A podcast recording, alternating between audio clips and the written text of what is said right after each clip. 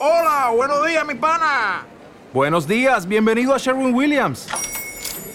¡Ey! ¿Qué onda, compadre?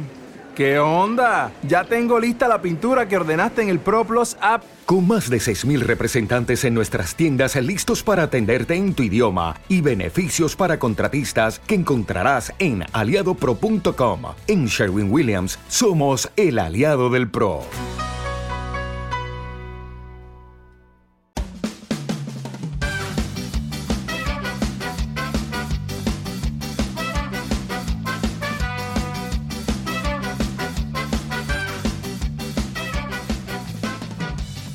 Hola, esto es la ciencia de jaun.com.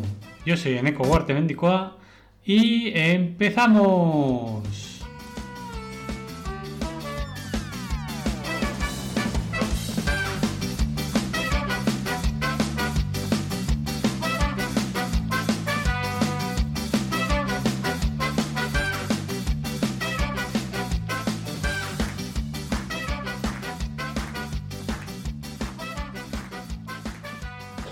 Buenos días, físico-químicos y demás personas que tampoco lo son.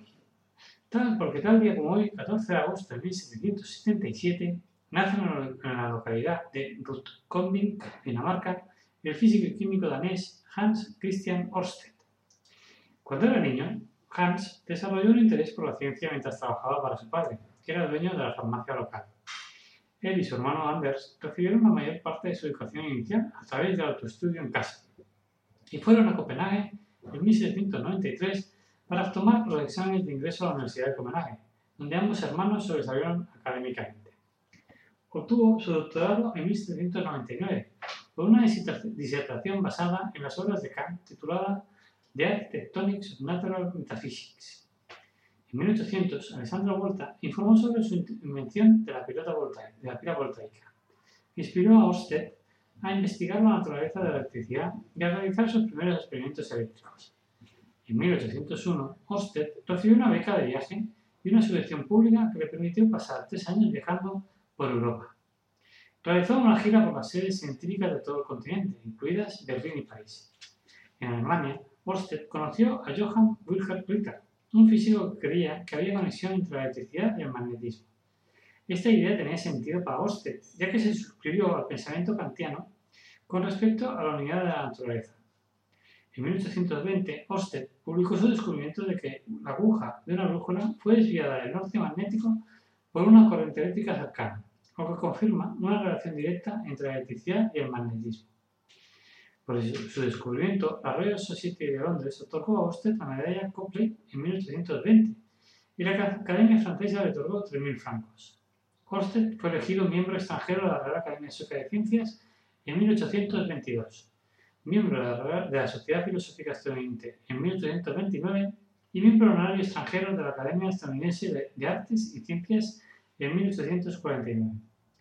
Los hallazgos de Ørsted despertaron mucha investigación sobre electrodinámica en toda la comunidad científica, influyendo en los desarrollos del físico francés André-Marie Ampère, de una fórmula matemática única para representar las fuerzas magnéticas entre conductores portadores de corriente. El trabajo de Ørsted también representó un gran paso hacia un concepto unificado de energía. Como curiosidad final, comentar que Ørsted fue el primer pensador moderno en describir y nombrar explícitamente el experimento mental usó un, usó un término latino-alemán, Experiment, alrededor de 1912, y el término alemán Geoversucht en 1820.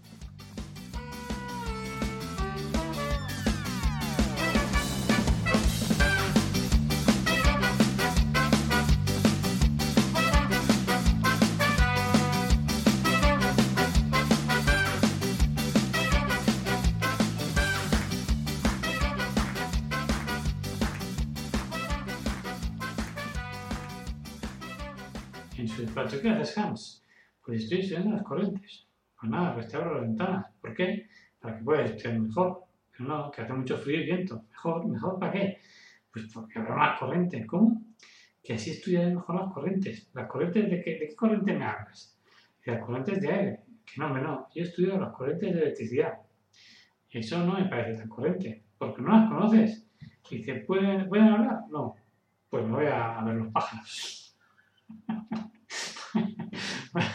pues nada, espero que paséis un buen día. Un beso a todos y todas. Chao.